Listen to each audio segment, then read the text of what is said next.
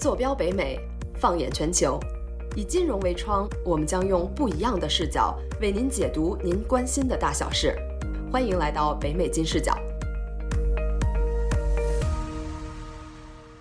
各位听众朋友们，大家好，我是今天的主持人 Jennifer。美国疫情下的房产有什么新的走向和一些 tips 呢？我想大家都十分的好奇。那我们今天邀请到芝加哥地产公司美房搜搜的创始人 Kathy 给我们分享美国房地产的一些信息。在现场呢，还有两位观察团成员，二位来给大家打个招呼吧。Hello，大家好，我是 Brenda。大家好，我是 Elaine。Kathy，谢谢你今天参加金视角的采访。那欢迎您简单介绍一下自己的背景和公司的背景。先简单介绍一下吧。以前在国内呢，其实学理工科的哈，然后之后呢来美国学了商科，在 UIUC 读了 MBA，之后我是做了这个 financial analyst，做在这个 corporate Fortune 500公司做了短暂的几年时间。后来也是由于整个市场的这个观察这个市场的一个趋势吧，特别是在房产市场这块，在这个金融危机之后，刚好我感觉呢，我当时也赶上了一波吧，比较适合投资的市场。所以我转向了地产这块的投资。当时这个呃，我也是自己投资吧，然后同时的就是说也从事了地产经纪人这个行业。在这个行业现在也已经有六到七年的时间。现在呃也是自己设立了在 Chicago downtown 的自己的 office，大概是这么一个情况。感谢您的分享。那我相信很多听众朋友们都观察到，疫情给房市带来了很大的影响。比方说，失业率上升导致很多人的收入呢减少，甚至暂停了，大家手上可以用的 cash 肯定就减少了。那这样的情况下，可以请 Cathy 分享一下，在疫情下您观察到 real estate 这一块的一些趋势吗？如果是分析一下市场的一个情况，其实非常有意思。疫情开始之后，应该是从三月份开始哈，应该是整个全美几乎所有大的城市就开始 working from home 这这么一个 lockdown 的一个 procedure 哈，一直到差不多到六月份、七月份，可能有一些城市会更晚。但是呢，就是说，我觉得这个疫情的影响也它也是分几个阶段，就是从这个大概是三月份到六月份这个阶段吧。应该是说属于是第一个阶段，那那个时候可能对于所有的人来讲，这个市场还没有一个很快的一个反应，大家比较 conservative 啊，因为不知道这个究竟会对市场会有产生一个怎么样深远的影响，所以说你会观察呢，那个时候呢，整个市场是卖家他也会临时先说，哦，我暂时先不卖我的。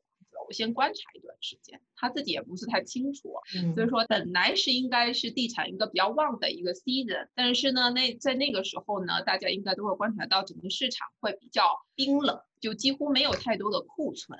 那咱们再说说近期的美国房市，美联储呢降低了利率，这样导致贷款就变得更便宜了，这样的现象会不会去激发更多的人去买房？实际上对房市会不会有一个正面的一个刺激呢？就是这个疫情啊，其实对整个市场呢，就是一个非常大的一个考验。就是美联储呢，对利率的调整也是分了几波，但是呢，就是一个非常明显的一个趋势，就是对利率的一个调整，几乎是已经很明显的下降，而且接近零的这么样一个非常低的历史新低的一个水准。在这种情况之下呢，确实是由于利率的调整，促使激发了很多一些第一次买房的朋友，对于买家来讲呢，也。也是一一下子这个利息大幅度的调整，大家就是说也会观察到呢，可能前三个月那个时候呢，可能 refinance 的人很多，就是说做这些利息贷款的重组的人很多，因为它明显，比如说你在前年你那个时候贷的是百分之四、百分之五甚至百分之六的利息，突然一下子降到了百分之二点五三。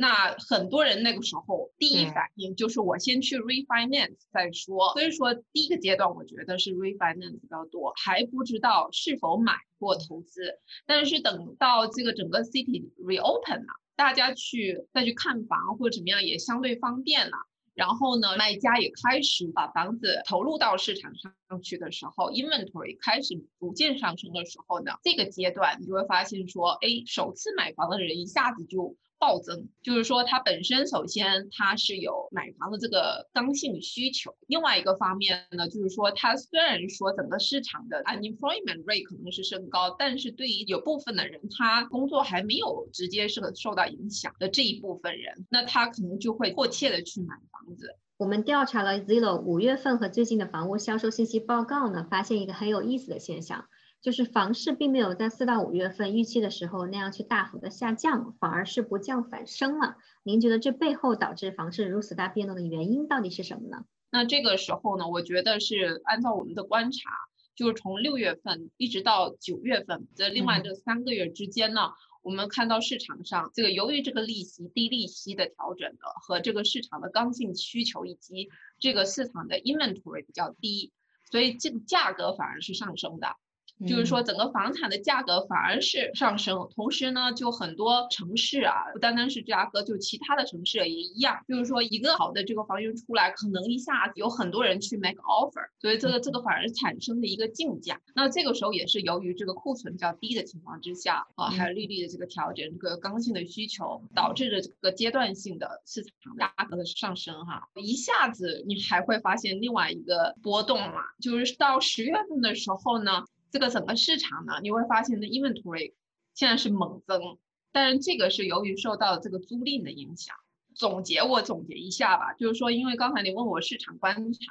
那所以说这个疫情之后，我是从三月份到六月份这个有一个阶段是观望阶段，没有大幅大落，但是由于这个利息的影响，很多人是处于做 refinance 阶段。那从六月份到九月份第二阶段开始，city reopen 了。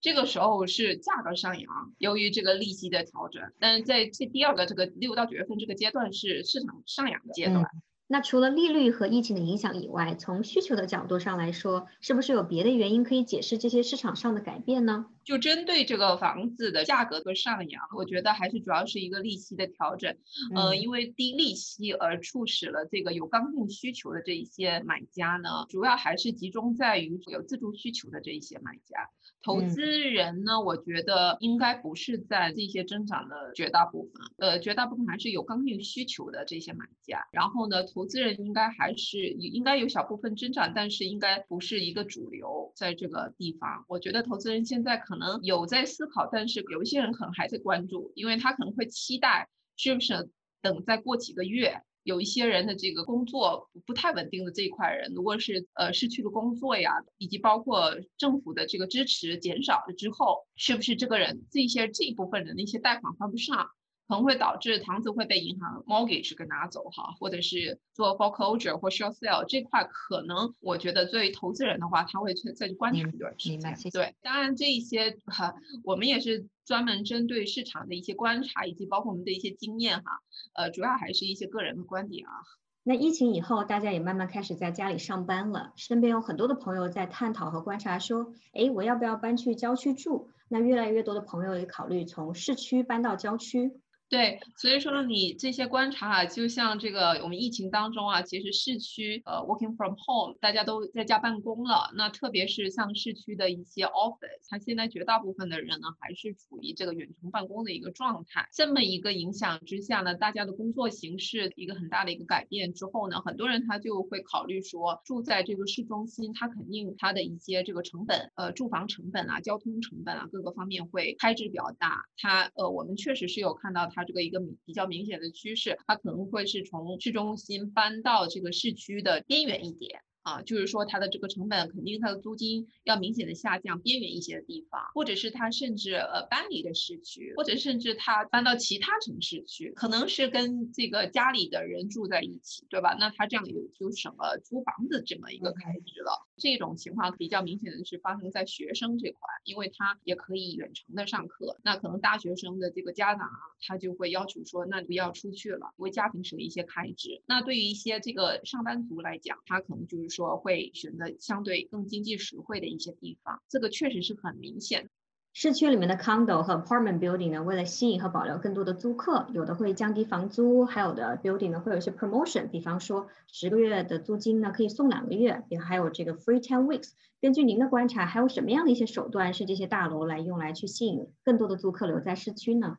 那我相信很多大城市呢，这块像在市区的一些 apartment building 是大幅度的租金下降，呃，平均来讲呢，我觉得有差不多至少有百分之十到二十这个幅度的一个租金的价格的一个下降是肯定的。就无论它是通过一个月、两个月的 free rent，有一些 apartment building 它可能还会通过跟经纪人这种渠道啊，有一些合作的经纪人去做一些 promotion，给更多的一些市场费用之类的。变相来吸引一些客户，但是呢，从市场的统计，至少是百分之十到二十的这个租金的一个下降。然后另外一个呢，它的这个空置率，我也相信这个市区中心，特别是最中心的地方，它的这个 vacancy 现在至少是有。两到三个月，就是这个 vacancy rate 至少有两到三个月。那以前是不太可能的，因为市中心的话，一般是人口最密集的。一般来讲，我们是以前的这种租赁的话，提前一个月之内去找房子，或者是去租赁房子，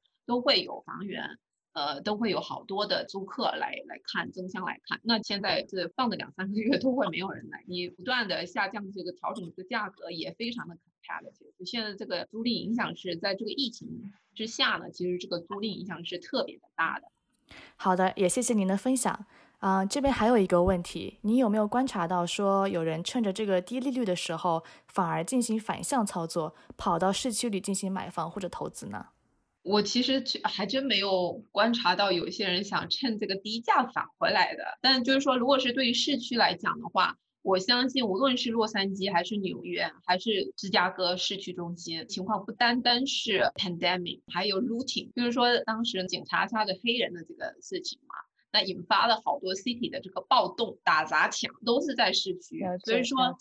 你说这些人他会不会由于低租金他返回来？我估计他可能对于市区的 safety issue 可能有 concern，他可能因因为当时的打砸抢全都在市区中心，即即使是包括现在，我相信洛杉矶纽呃纽约最中心的地方，以及包括 Chicago 最中心的地方，现在所有的这些 commercial store 全都是这个木板都是钉着的，没有错。我感觉越是 center 的地方，它可能今年大家会有一个 safety concern。那您预测这样的情况大概会持续到什么时候呢？我觉得这种情况至少还得再过半年。假设这个疫情不降低，现在你看第二波疫情又又上来了嘛？他觉得是这个数字又上升了。就是在疫情后呢，对于那些没有购置房产还在租着房的人，现在租房它有很多很好的 discount 和 deal，但是这个利率呢也下降了。对于现在还没有第一套房的人来说，您会觉得是现在是租房好还是买房好呢？其实我觉得是因人而异啊，他真的是要做一个计算，真因为每个人的情况都不太一样。比如说你看吧，如果是这个，我先从这个分析一下租房人和买房的一些心理考虑吧。就是说，比如说租房人，他可能就先想说身边的这个 cash flow 有一定的限制吧，手上可能他的存款不是特别多，那他主要是还是依靠他的工作或者 income monthly 或者 income，他才能够比较好的保持他的这个生活。的状态，对吧？满足他的这个居住的需求。这种情况之下呢，如果是他 cash flow 不是特别稳定，后移没有太多的 saving 的话，那我估计他可能还是在一段时间考虑一些租房。但假设有一些这个他还没有买房，但是他觉得他的工作可能还是在这个疫情之下影响不大。比如说像一些 IT 工作人员，他现在远程上班，估计他还是一样，对他的工作没有什么特别大的影响。那这种情况之下呢，他可以去跟银行咨询一下，计算一下自己的一些 financing 的条件是否满足。因为像我们这边也有合作一些这个银行，比如说 EOA Bank of America，